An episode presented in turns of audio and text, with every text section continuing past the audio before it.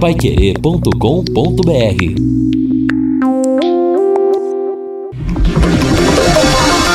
Tocando de primeira no seu rádio. O time campeão de audiência. Equipe Total Paiquerê. Em cima do lance. Enfim, a chuva, que beleza, ouro caindo do céu. Boa noite, meus amigos da Pai Querer. Grande abraço. Hoje é sexta-feira, dia 22 de maio do ano de 2020 e com a chuva, a temperatura caindo, estamos com 22.1 graus aqui em Londrina, aqui na terra do Tetra. Há quanto tempo eu não falo isso? Aqui na terra do Tetra. Quero sua mensagem: 99994110. Bata a bola conosco. Vamos juntos com em cima do lance até às sete da noite e mais uma vez reforço o convite para você. Plantão Pai Querer imperdível nesse domingão, das 10 da manhã, uma da tarde. Vou sortear uma camisa oficial do Londrina. É, você pode ficar de manto novo. E também dois grandes convidados: Edu Dracena, multicampeão por Palmeiras, Corinthians, Santos, Cruzeiro, Fenerbahçe da Turquia e o zagueiraço Mauro Galvão, outro grande zagueiro, o Mauro Galvão, do Internacional, do Grêmio, do Vasco, do Botafogo e da seleção brasileira em duas Copas do Mundo. Foi o líbero da seleção do Lazzaroni, lembram disso? É, na seleção de 1990 da Copa do Mundo da Itália. Mande para mim então sua mensagem, não perca o nosso plantão para querer. Estou esperando o seu recado também aqui no WhatsApp. 18 horas mais 10 minutos. Chegando o Reinaldo Fulão. Boa noite, meu rei. Olha a chuva, rei. Opa! Graças a Deus, né, Rodrigo? Precisava, que né? Saudade, Precisava. Rapaz. Que saudade dessa chuva, viu? Bendita chuva. Tomara que continue chovendo nas próximas horas, porque estamos precisando de muita água. A natureza agradece demais. Chuva aqui no Paraná e fogo em Brasília, Rodrigo. Como sempre, né? Como sempre, a coisa pegando fogo em Brasília. E qual o nosso convidado de hoje, Rei? Olha, hoje teremos aí, né, um, um convidado especial. Vamos falar, né, com o Gersinho, o Gerson Guzmão, técnico do Operário, falando, né, com tristeza desse momento delicado do nosso futebol, a paralisação forçada por causa da pandemia. O Operário teve que mudar completamente os seus planos algumas contratações que poderiam ter sido feitas não puderam chegar por causa de questões financeiras. Ele fala de muitos temas, temas importantes, temas atuais do nosso futebol. Rodrigo. Pois é, e não é que o operário virou grande referência do interior do estado, né, Rei? Porque o operário ainda tá na, na Série B, o Londrina caiu, a gente não sabe se vai ficar ou não, vai depender dos tribunais. Mas o operário é que tá dando as cartas, a gente tem que admitir, Rei. É porque tem a garantia do calendário, o calendário forte, que é o Campeonato Brasileiro da Série B. É, tem uma cota né, importante da, da televisão, uma cota para participar da competição. Você pode fazer um planejamento em cima desses valores, né? Tanto é que o operário buscou algumas contratações ainda dentro do campeonato estadual. Algo que o Londrina não pôde fazer, né, Rodrigo? Por não saber se iria ou não ainda permanecer na Série B, aliás, até agora não sabe, e isso prejudica demais. Então, convenhamos, é uma baita vantagem quando se projeta a inteira você ter a garantia de uma competição como a Série B, e esse é o caso do Operário. E a Clínica de Vacinas da Unimed Londrina quer proteger você e sua família. A clínica oferece vacinas para todas as fases da vida que ajudam a prevenir doenças como gripe, meningite, herpes zoster, HPV, pneumonia, tríplices bacteriana e viral, hepatites A e B, dentre outras. Além disso, a clínica realiza o teste da orelhinha em recém-nascidos. Esse procedimento é fundamental para detectar o grau de surdez no bebê. Todos os serviços da unidade estão disponíveis para clientes e também para não clientes da Unimed Londrina. E a partir desse ano, a clínica iniciou a aplicação de vacinas em domicílio. O serviço está disponível para as cidades de Londrina, Cambé e Ibiporã. Ligue 3375 5050, opção 2 e agende o dia e horário para aplicação. A clínica de vacinas fica na Avenida Senador Souza Naves, 999 e atende de segunda a sexta-feira, das 8 da manhã às 7 da noite e ao sábado sábados, das 8 às 14 horas. Em Arapongas, na rua Eurilemos, 756, somente nas sextas-feiras, das 10 da manhã ao meio-dia. Mais informações pelo telefone 3375 5050, opção número 2. Boa noite, amigos do Em Cima do Lance. Hoje é dia do abraço, 22 de maio. Sintam-se abraçados. Rodrigo, Reinaldo Furlan, Zé Osmar Teciote do Jardim Bandeirantes, abraço para você. Esse é um grande tubarão de Barbatanas, viu? Ele fala aqui que tá muito feliz com a abençoada chuva. Todos nós estamos, né? Mais uma mensagem aqui. Boa noite, gente. Chegou embora as chuvas, as plantas aqui estão agradecendo. Celso do Sumaré. Verdade, né, Celso? Tava precisando chover realmente. Reinaldo Furlan, o Felipe Melo deu uma declaração hoje dizendo o seguinte: que ele mira a seleção brasileira e fala que hoje o Flamengo é o maior rival do Palmeiras. Ele virou zagueiro nessa temporada pelas mãos do técnico Vanderlei Luxemburgo, está com 36 anos, o Felipe Melo e não jogou mais na seleção desde a Copa 2010, quando nós tivemos naquele 2 de julho de 2010, aquele Brasil Holanda, vitória da Holanda de virada eliminando o Brasil. Ele deu uma solada no Robin, acabou sendo expulso, não jogou mais. Ainda tem espaço para o Felipe Melo na seleção, porque em termos de idade o Daniel Alves até a Copa do Mundo, no ano da Copa do Mundo, vai estar tá com 39 anos. Cabe o Felipe Melo vestindo a amarelinha de novo, Rei? Ah, é um bom jogador, viu, Rodrigo? Mas para a seleção já deu. Já deu. Até pela construção né, da seleção brasileira, o Tite em nenhum momento acenou com um jogador que, que tem as características né, do, do Felipe Melo, até o comportamento né, do, do Felipe Melo. Acho que o tempo dele de seleção já passou. Ele fez uma, uma ótima Copa do Mundo, apesar daquele vacilo contra a Holanda, né? O Brasil estava indo muito bem no jogo, dominando o primeiro tempo, depois se perdeu no, na segunda parte do jogo, mas o Felipe Melo foi muito bem naquela competição. Agora, nós estamos falando de 10 anos. Se a gente projetar a próxima Copa, mais dois anos. Então, já deu. Mas valorizo o pensamento dele. Porque quando um profissional ele fala que mira um degrau acima, e para o jogador de futebol falar de seleção é um degrau muito acima, isso é bom. É sinal de motivação. Quem ganha é o Palmeiras. Mas, Reinaldo, a gente tem que falar o seguinte, né? O Dunga saiu muito queimado da seleção pela última passagem dele, não foi bem. Se o Tite não aparece, é, a seleção brasileira dificilmente teria se classificado. A gente sabe, a seleção estava muito mal. Agora, o Felipe Melo na seleção foi uma descoberta do Dunga porque ele tinha passado já pelo Cruzeiro, pelo Grêmio, pelo Flamengo, mas não tinha ainda jogado na seleção. Ele estava na Fiorentina na época, o Dunga o chamou, ele caiu como uma luva nas eliminatórias e na Copa do Mundo ele já estava na Juventus. Mas realmente ninguém falava do Felipe Melo e o Dunga teve olho, olho clínico, ele foi muito útil até a Copa do Mundo. Aí na Copa fez aquela bobagem contra a Holanda, aquela história também de ser uma bomba relógio. Todo mundo sabia que uma hora ia explodir. A gente só não sabia quando, explodiu contra a Holanda nas quartas de final. É, ficou marcado, né, Rodrigo? Mas eu, eu gosto sempre de olhar o jogador, não por um erro, é, mas sim pelo conjunto da, da obra, né? Acho que ele fez sim uma boa Copa do Mundo. Inclusive, houve um encaixe daquele meio-campo que tinha o Elano, lembra do, do Elano sim, na Copa? Sim. O Elano se machucou, a seleção brasileira perdeu demais. Aliás, aconteceu algo semelhante em 2010, quando se falava do, do chamado Quarteto Mágico, né? E eu tive o privilégio de acompanhar a seleção brasileira em loco nas duas competições. Na Copa de 2006, quem dava sustentação de, de ocupação de espaço sem a bola era o Kaká. E o Kaká ele ficou tão sobrecarregado que ele estourou, né? O, a musculatura não aguentou. A partir do momento que o Kaká teve problemas físicos, a seleção brasileira já foi outra seleção dentro de campo. E, e lamentavelmente na Copa de 2010, a seleção tinha um ótimo padrão, fez um, uma preparação espetacular e naquele jogo contra a Holanda, o Brasil dominou a partida. Primeiro tempo era para o Brasil ter resolvido o jogo. Não resolveu, estava ganhando só de 1 a 0 e aí você fica naquele risco de não poder vacilar, né? Infelizmente, houve o vacilo e aí ficou todo mundo marcado por aquela derrota de virada. É, e o Kaká ele foi o melhor do mundo em 2007, um ano depois da Copa de 2006, aliás, o último brasileiro a conseguir ser o melhor do mundo pela FIFA. E ele projetava, Reinaldo, que o auge dele seria na Copa de 2010.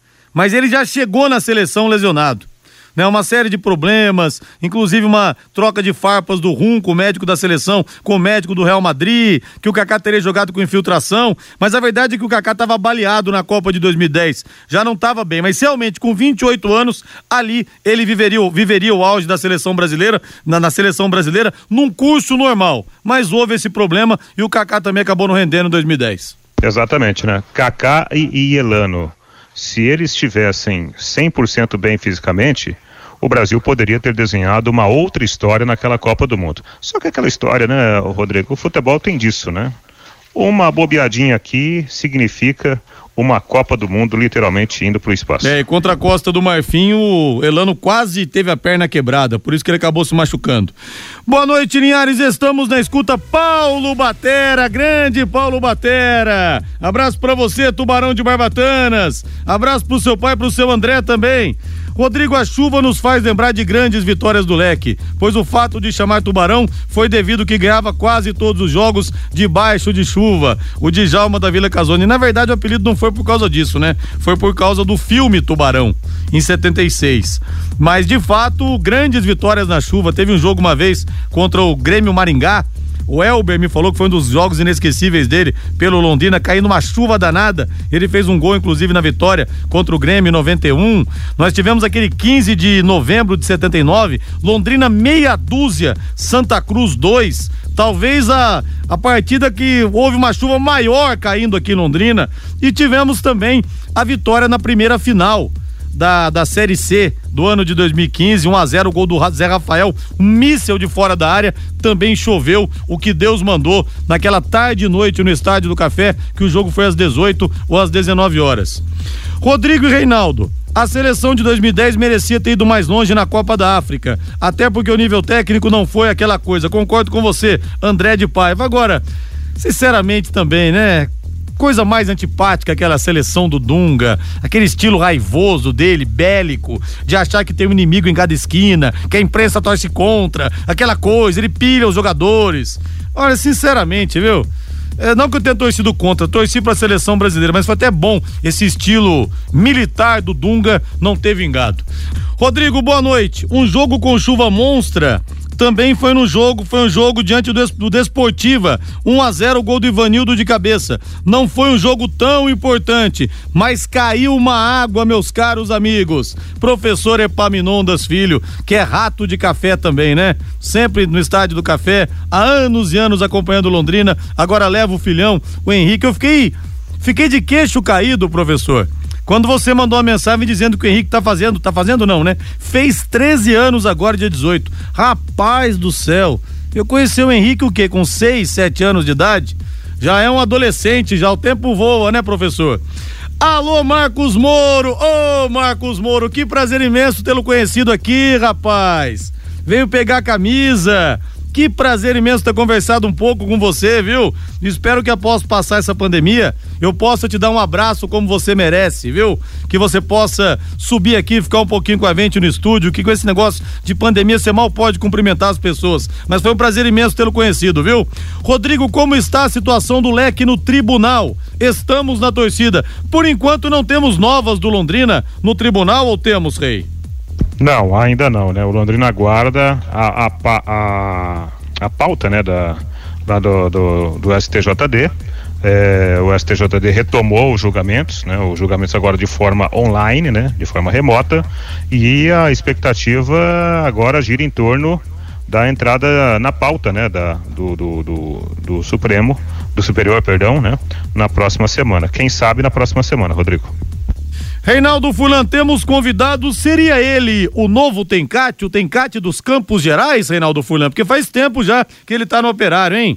Exatamente, né? E ele toca nesse assunto. O técnico Gerson Guzmão, seis anos já de, de, de operário, correu um seríssimo risco de ser demitido no começo agora da temporada, ao longo do campeonato estadual. O operário não estava rendendo um bom futebol, mas aí a diretoria, né? E a diretoria tem uma mentalidade muito interessante. A diretoria, o conselho gestor do operário, foi sustentada a permanência do, do Gercinho, porque ele vem, né, de fato, fazendo um grande trabalho. Ele trouxe o operário do nada para uma Série B do futebol nacional. E aí ele está mantido e agora aguardando a retomada do calendário brasileiro para a disputa também do Campeonato Brasileiro da Série B, já que o Operário está garantido na, na competição. Grande abraço para você, é sempre um, um, grande prazer, né, a gente conversar com um grande profissional da bola. Obrigado pela atenção conosco, viu, o, o, o Gercinho. E como que você está administrando aí a situação de pandemia, atividades paralisadas? Prazer estar falando com vocês. É uma situação atípica, né, para todos nós, não só no futebol, mas país e, enfim, no mundo inteiro, uma pandemia que nos pegou aí de surpresa e uma situação totalmente atípica do que a gente já dentro do futebol havia vivido, né? Um período longo inativo, sem treinamentos presenciais, né? Agora aos poucos está sendo liberados os treinamentos em casa, por vídeo, mas é uma, uma situação preocupante, né? Eu vejo é, a saúde da população, enfim, de, de todas as pessoas como, como prioridade e a gente procura seguir algumas medidas que entendemos que, que sejam seguras, né? Passa isso para todos do, do, do clube, enfim, atletas, comissão técnica, mas realmente a gente não, não tem uma perspectiva a, a curto prazo de retomada, né? Muita incerteza. E isso é ruim para todo mundo, não só para nós profissionais que, que trabalhamos e dependemos disso, mas enfim, para a população geral, principalmente para o torcedor. Então a gente espera que o mais rápido possível isso possa ser amenizado, né? Não vejo um, um controle é, num tempo aí a médio ou curto a médio prazo, mas que seja amenizado e que as coisas comecem aos poucos a voltar à sua rotina, dentro de uma segurança, dentro de uma tranquilidade para que todos possam trabalhar. Nós estamos trabalhando, né? É, acho que somos privilegiados de poder trabalhar né, e dar sequência no trabalho, não da maneira que gostaríamos, da maneira que, que, que, se espera no clube, mas a gente sabe que, que na parte técnica, na parte tática, a gente pode fazer vários estudos, né, analisar adversários, analisar aquilo que, que aconteceu dentro do Campeonato Paranaense, onde erramos, alguns acertos, ajustes, a gente consegue ainda é, minimizar alguma coisa em termos de treinamento e, e trabalhar mesmo aqui de casa para que as coisas quando retomar a, a, normalidade a gente possa evoluir e melhorar a nossa equipe. Bom, no campeonato estadual o Operário fez algumas contratações já projetando o Campeonato Brasileiro da Série B. Dá para imaginar então que no caso do próprio Operário já há um prejuízo técnico em virtude dessa condição extraordinária, não, Gerson? É, com certeza. Eu acho que todas eu acho que o futebol vai ter um prejuízo técnico, né? Na retomada dos jogos, pela, pela parada, pelo longo tempo inativo, e, é bem diferente das férias de final de ano, né? Porque quando você tem ali as férias de final de ano, os atletas eles jogam uma pelada aqui, mantêm um condicionamento ali, e agora teve uma parada total aí de, de dois meses e, e a gente não sabe o quanto isso ainda vai ser prorrogado. Então a parte técnica vai ser muito afetada, né? Eu vejo que na retomada dos jogos, né, os jogos vão ser jogos não tão bonitos, né? Não tão técnicos, vão ser mais jogos mais feios, mais truncados, até para que os atletas possam recondicionar e, e buscar uma retomada, principalmente da parte técnica também. Então acho que não só operário, mas todas as equipes vão ter um prejuízo técnico, né? de, de, de retomada, de de voltar a ter o contato com a bola para que os atletas possam adquirir um ritmo, adquirir aquilo que a gente espera deles, né? Então, é, entendo que, que na retomada dos jogos, né, a parte técnica vai ser muito afetada aí por, por todas as equipes.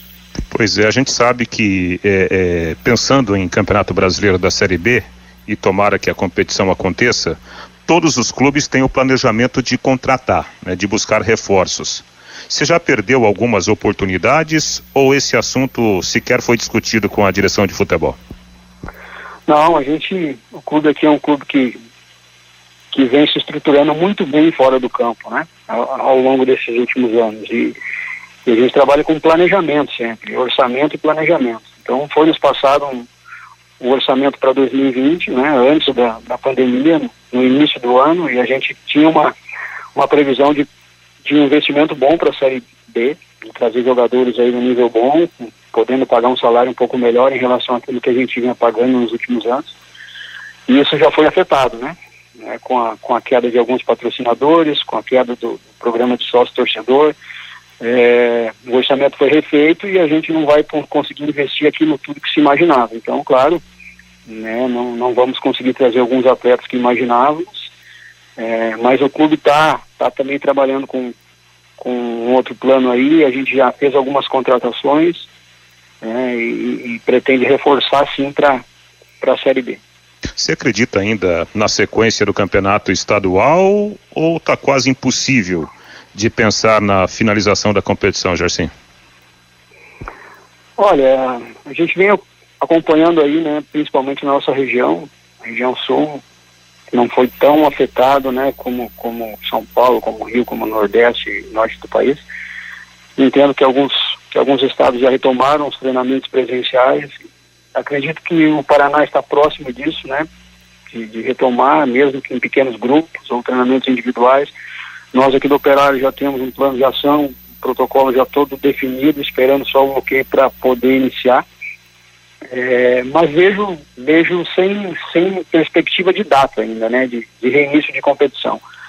Pelo que a gente tem as informações, né, vão ser liberados os treinos, não se sabe quando, mas quando for liberado por um período e, e, e a gente vai, vai ser observado aí dentro da, da curva de, de, de infectados, da curva de, da curva de óbitos aí, a partir do momento que diminuir, que, que as coisas começarem num país a a se, a se normalizar, acredito que aí sim vai ser marcada alguma data né, de, de campeonato paranaense. A informação que nós temos é que a competição vai ser finalizada, né, da CBF para a Federação Paranaense, que, que a, o Campeonato Paranaense vai ter seu término, né, e, e a partir disso a gente espera que tenha uma data aí, uma previsão de data para que a gente possa também trabalhar em cima disso. Perfeito. E, e, até seria interessante, né, porque naturalmente funcionaria como uma espécie de pré-temporada, né, para o Campeonato Brasileiro da Série B. J. Matheus, Fabinho Fernandes, nosso Fiore Luiz, técnico Gerson Guzmão, técnico do Operário, conosco aqui na Pai Querer. Ô Gerson Guzmão, boa tarde, um prazer falar com você. Você acha que essa situação, ela pode deixar alguma equipe mais fraca ou mais forte do que seria dentro da normalidade para entrar no campeonato? Boa tarde, prazer falar com você. É, eu vejo que, que isso vai acontecer sim, né? A gente não sabe hoje dizer quem estaria mais forte antes da, da pandemia e, ou quem vai estar mais forte depois, mas eu acho que vai haver uma, uma, uma mudança sim, né? Porque as equipes não vão conseguir manter aquele seu planejamento inicial. Né? Nós aqui no Operário, por exemplo, a gente tinha uma ideia de contratar um número de jogadores, isso vai ser reduzido. Né? Então, claro que que pode haver algum, algum prejuízo aí. Mas entendo que, no geral, né, o, o, futebol, como eu falei antes, vai sofrer, vai sofrer a parte técnica, vai sofrer um prejuízo grande pela, pelo longo período aí sem jogos. E, e a gente espera que o operário não seja prejudicado, né, não seja, não tenha nenhum prejuízo, que a gente possa é, retomar e, e fazer uma competição segura. Eu acho que vocês estão um passo à frente, porque você disse na entrevista que o operário já tem um protocolo pronto aí para a volta quando ela for permitida. Quer dizer, você já tem uma planificação, enquanto muitas outras equipes ainda não têm. Deixa passar o tempo para definir alguma coisa, não é verdade? É, essa foi uma preocupação que nós tivemos, porque a gente sabe que após o reinício, a liberação dos treinos, né? O campeonato pode se iniciar em duas ou três semanas.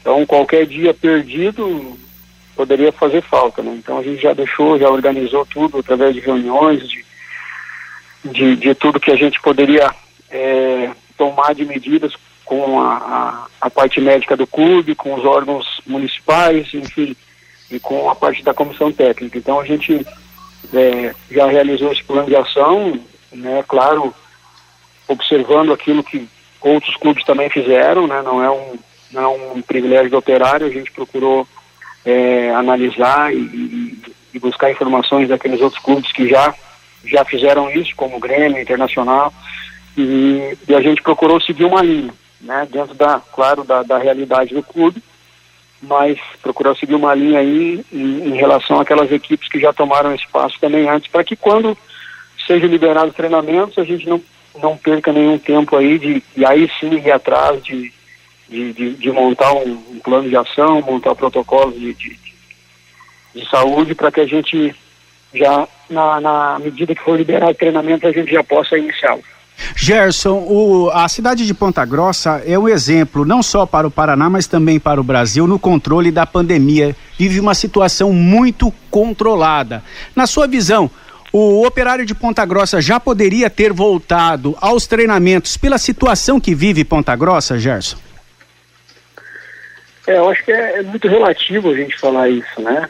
É, eu acho que o, o, fundamental é a consciência das pessoas. Né? E, no caso do, do retorno do futebol, de todos envolvidos, né? Porque eu vejo dentro daquilo que a gente já traçou, daquilo que a gente observa em outros clubes, né? As medidas é, a serem tomadas, uma segurança muito grande do atleta no centro de treinamento ou no estádio, né? O problema é fora dali, né? É você ir num, estabelecimento, ir num mercado, ir numa farmácia e, e acabar né, sendo contaminado ou levando a, a, o vírus para dentro de, da sua casa, dos seus familiares. Né? Eu vejo que no clube, dentro das medidas que, que estão sendo tomadas, é um local muito seguro para se realizar as atividades. Claro, individuais, em pequenos grupos, sem contato, né? mas fora do clube que é a grande a nossa grande preocupação e vejo também como uma grande preocupação aí de, de médicos, né, de, de pessoal da Secretaria de Saúde, porque isso não tem como ser controlado. Ô Gerson, bom, o Campeonato Paranaense está parado há dois meses, sete dias. É evidente que, ao que for liberar treinos, você vai precisar aí de 15, 20 dias para realmente preparar a equipe fisicamente. Então, antes de julho, a gente não vê nenhuma possibilidade de campeonato começar, não. Agora, vários times estão dispensando, reduzindo salários, porque a própria medida provisória 936 do governo federal permite reduzir 25, 50% do salário ou suspensão do contrato, né? O Cianorte liberou nove jogadores, né? O Londrina liberou quatro, mais um vai ser emprestado ao Augusto, o Atlético cinco saíram, Curitiba até agora parece que não liberou ninguém, e vocês aí parece que liberaram três jogadores, seria isso, Gerson? Sim, é, esses atletas que saíram foram atletas que tinham é, vínculo com o clube até o dia 30 de abril, né, e, e como né, a maioria deles não vinha sendo é, aproveitado regularmente, né, e esporadicamente participavam de alguns jogos, é, a direção entendeu que a gente precisava também né, cortar alguns, alguns gastos e, e como o contrato havia terminado, né, a gente optou em não renová-lo. Né. Nós tínhamos cinco atletas nessa situação, dois nós nós prorrogamos o contrato por mais três meses e três a gente acabou não prorrogando justamente para poder enxugar um pouco a folha, né? Diminuir um pouco os custos do clube. O clube também é, reduziu né, o salário de, de, todos os funcionários, atletas e comissão técnica em 25%, né? Foi uma, uma medida que foi necessária e, e a gente entendeu perfeitamente isso. Nós estamos num clube que cumpre rigorosamente com, com seus compromissos e a gente sabe que, que esse período é difícil e que assim que retomar a normalidade, o clube também volta a, a pagar o salário integral de todos. É sua quinta ou sexta temporada em Operários? Tá faz tempo, né? é, estamos iniciando a sexta temporada. Né? Dentro de uma, de uma, uma condição aí que que o clube procura oferecer sempre a todos nós. É um, é um motivo para mim de orgulho de poder dar continuidade no trabalho, né? Entendo como isso fundamental para qualquer clube. Londrina aí teve um exemplo é, muito bem sucedido com o Tencate por um longo período. Então o Operário eu acho que, que também procurou se espelhar naquilo que deu certo no Londrina, né? E, infelizmente as coisas também aconteceram é, favoráveis aqui. Então a gente fica feliz de poder estar tá, tá esse período em frente de um clube que vem crescendo, que vem buscando espaço no, no cenário nacional e a gente poder ter dado a contribuição. Ô Gersinho, para te liberar, o operário temerá o Cruzeiro ou o Cruzeiro temerá o operário? Ah, eu acho que a gente tem que respeitar, né? Um clube com a grandeza, com a história do, do Cruzeiro. Eu, nós temos uma, uma filosofia aqui de, do clube de alguns anos já, e principalmente desde que eu estou aqui, de, de, de, pé no chão, né? De não fazer loucuras, de não... Eu acho que o único momento que o Operário achou que, que, que já era uma equipe consolidada e que era uma equipe que, que poderia ganhar de todo mundo é, foi quando conseguiu o título estadual e no ano seguinte, com esse pensamento, acabou sendo rebaixado. Então a gente já, o clube viveu isso na pele, sabe que, que precisa ter os pés no chão, né? Que é um clube que vem crescendo, que vem se estruturando, mas o trabalho ele não, não terminou ainda, né? É um trabalho longo e, e contínuo e a gente respeita todos os clubes e principalmente o clube da grandeza do Cruzeiro, a gente vai vai sim respeitar, mas nunca temer, né?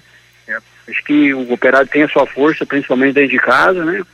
E todos os adversários é, que vêm aqui falam isso e tenho certeza que, que, o Cruzeiro também vai experimentar, vai sentir a força de jogar aqui no Germano Krieger. Agora a gente tem um respeito muito grande pela instituição, pelo, pelo clube e pela, pela grandeza do, da equipe do Cruzeiro. Perfeito. Gersinho, grande abraço para você. Muito bacana né, a gente ter uma opinião diferente, um grande profissional como você é, profundo conhecedor do nosso futebol, futebol brasileiro. Isso engrandece demais a nossa programação. Boa sequência de trabalho aí e que logo possamos conversar, né? Um próximo do outro, sem essa questão de pandemia. Grande abraço. Legal, legal obrigado. Um abraço a todos vocês aí, sempre à disposição. Pois é, Rodrigo entrevista que fizemos com o Gersinho, o técnico Gerson Guzmão, técnico do time do Operário, né? E naturalmente sofrendo também com essa paralisação das atividades. Jogadores estão treinando remotamente, cada um na sua respectiva residência, e o Operário esperando, né? A volta do, da normalidade dentro do futebol, até para colocar em prática o seu planejamento já afetado, né? Pensando, projetando o Campeonato Brasileiro da Série B. Seis anos já de operário, hein, Reinaldo? O Tencate ficou sete anos e meio, sete anos e oito meses aqui no Londrina. Olha, não é muito difícil pensar que o Gerson Guzmão vai atingir essa marca também. E ele já fez história, porque pela primeira vez um clube foi campeão de duas séries consecutivamente. E o Operário conseguiu ganhar a Série D e depois a Série C, Rei. É, é, eu busquei algumas informações, né, até na, na temporada passada, o sucesso do, do time do Operário chegando à Série B. E, e o pessoal que trabalha com, com o Gersinho respeita muito, né, a sua forma de trabalhar. É um, um treinador estudioso, um cara que tem um treino muito bom, muito forte, né? E é por isso que o, o Operário conseguiu essa façanha de sair praticamente do nada, né, em relação ao futebol nacional e chegar agora a uma Série B. E olha, Rodrigo, é, é, eu acho que nós teremos uma certa é, é, igualdade, né, um nivelamento das forças no Campeonato Brasileiro da Série B. Tanto é que o bicho papão parece que não será tão bicho papão assim, que é o Cruzeiro. De repente, né, com essa boa organização, o Operário pode até surpreender e se manter na briga aí, quem sabe por uma vaga, né? A primeira divisão, por que não? Verdade, eu me lembro, foi muito legal quando o, o Operário foi campeão da Série C, porque o time venceu o Cuiabá lá 1 a 0 gol marcado pelo Bruno Batata e uma atuação espetacular de um goleiro chamado Simão. O Simão pegou tudo. Aí o Operário pousou em Curitiba e foi de ônibus para Ponta Grossa e eu estava ao vivo aqui no plantão Pai Querer é, liguei pro Bruno Batata, ele conversou comigo ao vivo, colocou outros jogadores na roda. Foi realmente uma, uma, uma manhã muito legal que nós tivemos no Plantão Pai Querer. E teremos nesse domingo, hein? No Plantão Pai Querer, das 10 da manhã, uma da tarde, Mauro Galvão. Esse eu vou ter que botar um smoking para entrevistar. Mauro Galvão, que classe, que elegância. E também Edu Dracena, zagueiraço de tantos títulos nesse domingo, das 10 da manhã, uma da tarde. Deixa eu ver o Marco 6, em que parte do Brasil está o Marco 6? Olha só. Rodrigo, estou em Pitangueiras, região de Ribeirão Preto. Ô, oh, tome um chopp gelado no Pinguim por mim, viu? carregando. Tô eu e meu amigo João curtindo a rádio no mesmo esquema, ligação de vídeo pro meu pai, pro seu expedito. O João é ponta grossense e torcedor do Operário. Abraço pra você, João. Operário de Ponta Grossa, em grande rival do Londrina. Sempre uma pedra no sapato, um osso duro de roer. A Maria das Dores, querida, manda uma mensagem pra gente aqui também. Beijo no coração, Maria. O José Santos, a Marinalva e o Matheus, Dona Rosa de Cambé, parabenizando a gente pelo programa. Muito obrigado. Agradeço também o nome aqui do Reinaldo Furlan. O Mesada de Biporã também tá na área, né? Rodrigo, estou ligado em vocês. Bora tomar uma caipirinha de vodka. É, beleza, hein? E o outro ouvinte aqui lá de Curitiba, o Alexandre Melo, fala que está preparando um caldo mandioca e tomando vinho, acompanhando o programa. Diz que o frio tá pegando em Curitiba. Eita, pessoal, só na boa, né? Caipirinha, vinhozinho. Um abraço para vocês aí. Intervalo comercial, na volta tem mais aqui no Em Cima do Lance, na Pai Querer 91,7. Equipe Total Paique. Em cima do lance.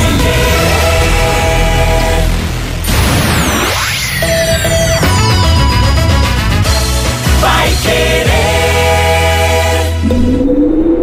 Mais uma vez, é o momento de ajudar.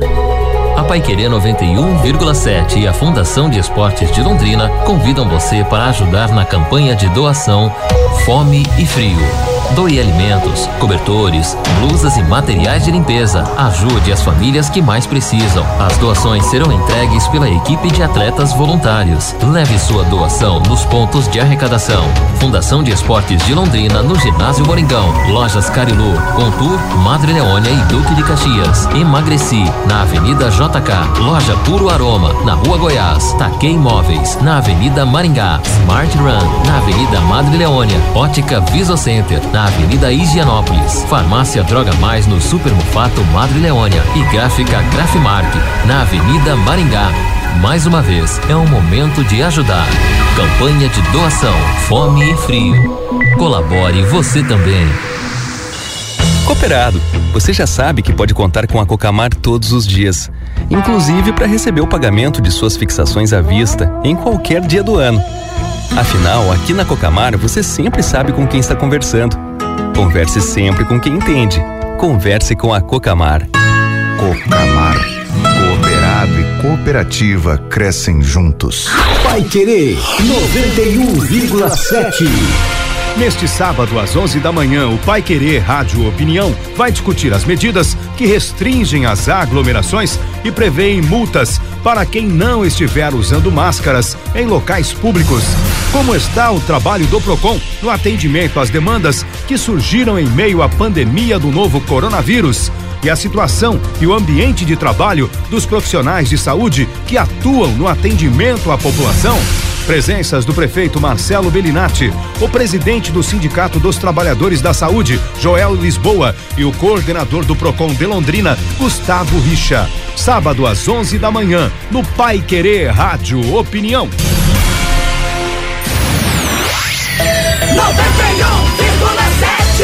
Vai querer. Equipe Total Paique. Em cima do lance. De volta, 18 horas mais 48 minutos em Londrina. Esse é o Em Cima do Lance da Pai Querer. Eu tô vendo aqui, Reinaldo, cara, claro que o programa é de futebol, mas o Bolsonaro deu uma malucelada. deu a de Sérgio Malucelli agora há pouco na reunião em Brasília, viu? Igual o Sérgio Malucelli pega o microfone aquela, em algumas oportunidades, chama os jogadores de bando de porcarias e não sei que lá. Aí fala que a falange é o câncer do Londrina, fala até do Júnior Lopes lá de Colorado. O Jair Bolsonaro hoje pagou geral para os governadores de São Paulo, João Dória, Wilson Witzel do Rio e o prefeito de Manaus, Arthur Vigílio. O que esses caras querem é a nossa hemorroida. é a nossa hemorroida. é a nossa liberdade, isso é uma verdade. O que os caras fizeram com o vírus, esse B3 pontinhos desse governador de São Paulo, esse estrume do Rio de Janeiro, entre outros, é exatamente isso. Aproveitaram o vírus, tá um B3 pontinhos de um prefeito lá de Manaus agora abrindo covas coletivas. Um B3 pontinhos. Quem não conhece a história dele, procura conhecer, que eu conheci aqui dentro da Câmara com ele, do meu lado. Jair Bolsonaro. Deu uma bela malucelada o Bolsonaro hoje, viu? Aliás, o Bolsonaro é a versão política do Sérgio Malucelli e o Sérgio Malucelli é a versão futebolística do Bolsonaro, viu, Rei? É, rapaz, alguns trechos, né, que a gente não pode nem assistir com uma criança do lado. Verdade, que coisa, proibido né? para menores. Olha, quase proibido para menores de 21 anos, né? Altíssimo Porque, nível, né? Nossa Senhora. Uma reunião dessa ministerial é de doer o calo, né? O calo do pé e da mão ao mesmo tempo. E tem o trecho, né, o famoso trecho citado pelo ex-ministro Sérgio Moro, que é um trecho onde, pelo contexto, né, a fala do presidente é muito grave. Agora, não, não acho que isso vai causar impeachment ao presidente, né? Mas, para bom entendedor, nem meia palavra, né? Algumas letras bastam, viu, Rodrigo? É, mas impeachment é difícil porque ele tem uma aprovação popular boa, né? Porque o impeachment você tem que geralmente combinar. É uma falta de apoio no Congresso, ele não tem apoio no Congresso, se bem que está se aproximando do Centrão. Você tem que combinar uma crise econômica grave, isso existe, já existia antes da pandemia, e apoio popular pequeno. A Dilma, por exemplo, quando ela caiu, ela tinha 8% de aprovação, né? Então é difícil ele cair porque ele tem aí um índice de aprovação relativamente alto. Mas olha, tem que. Assim como o Sérgio Malucelli, Reinaldo, é inassessorável, que não adianta. Você pode colocar 200 assessores. O Sérgio Malucelli, num dado momento, ele vai estar de cabeça quente, ele vai falar o que não deve no microfone. O Bolsonaro também é inassessorável. Você pode botar quem for. Ele vai falar no microfone, ele vai falar bobagem. Não tem jeito, né? É, e muitas vezes, né, uma, uma palavra mal colocada, é, essa palavra mal colocada, ela, ela faz um estrago muito grande, né, Rodrigo? Muitas vezes uma palavra fere mais do que um tiro. Né? E o presidente parece que ele não tem muito noção dessa situação, não. É. O Fábio fala que os termos do presidente não foram corretos, porém são a pura verdade. Eu concordo plenamente com você, viu, Fábio? Rodrigo Malucelli é top, dois bocudos. O Marcos Moro, verdade. Domingo vamos ver o tricampeão novamente, Linhares. É o Gusto, Augusto, abraço pra você aí, rapaz. Abraço pra você, viu, Gusta? Grande tricolor, ser São Paulino é ser cidadão do mundo. Linhares, Mauro Galvão jogava muito mas tinha dois volantes na zaga que corriam muito pelo time, Luizinho Nasa, naquele Vasco. Verdade, viu, Euclides? Ô, Euclides, você que é, que é vascaíno, não perca o bate-papo com o Mauro Galvão nesse domingo, viu? Capitão do seu Vasco, campeão da Libertadores da América em 98. Mauro Galvão num papo realmente muito legal, contando coisas de bastidores da Copa de 90 que nunca haviam sido reveladas. Aquela seleção que brigou com patrocinadores, brigou com a CBF, né? E o Mauro Galvão realmente jogava muita bola. Que zagueiro, que classe, que elegância. Ele não era aquele zagueiro armário, né? Tipo Ronaldão, Júnior Baiano, era até magro o Mauro Galvão, mas meu Deus do céu, que antecipação, ele antevia as jogadas. Teremos também o Edu Dracena de tantos títulos, homem que levantou a terceira Libertadores da América pelo Cruzeiro, pelo pelo pelo Santos como capitão. Jogou campeão brasileiro pelo Palmeiras, pelo Corinthians também, tríplice coroa pelo Cruzeiro e outras mais, né? O Flávio de Tamarana, o Bolsonaro não vai cair, mas deveria, é uma bobagem atrás da outra. Se fosse só pela língua, já teria caído, né, Flávio? Mas é, é difícil, viu? Não, acho que não vai cair o Bolsonaro não, até porque um outro impeachment também seria uma tragédia para o país. Já pensaram? A Dilma caiu em 2016, quatro anos depois, mais um presidente empichado? Claro, se fizer por merecer, tem que cair mas no momento não existe é, dados mais concretos para derrubar. Você não derruba ninguém que tem aí 30% de aprovação como ótima, enfim, não consegue. 18 e 54 o Fábio Fernandes chegando em cima do lance. Alô, alô, Fabinho. Rodrigo, a Fundação de Esportes de Londrina vivia a expectativa de publicar ainda nesta semana o terceiro edital do FAPE. Não foi possível. O presidente da Fundação de Esportes de Londrina está com a gente aqui no Em Cima do Lance. Então não foi possível a publicação do terceiro edital do FAPE. Nesta semana que que passou, Sandro, uma boa noite para você. Boa noite, Fabinho. É, realmente, a gente está ainda, é, como está naquela parte do segundo edital de documentação e a prestação de apresentação do plano de trabalho, tudo, nós estamos analisando esses planos de trabalho, porque se nós soltarmos o terceiro edital e qualquer uma das entidades que, que foi aprovada no segundo edital e não conseguir a documentação necessária, é, ele não consegue mais participar do terceiro edital. Então a gente está aguardando para ver se todo mundo vai participar, se todo mundo vai encaminhar o, o, a documentação certinha do segundo edital, para que a gente possa, sim, aí sim, abrir o terceiro edital e quem não conseguiu passar tem a chance de ainda participar desse último edital que é o terceiro.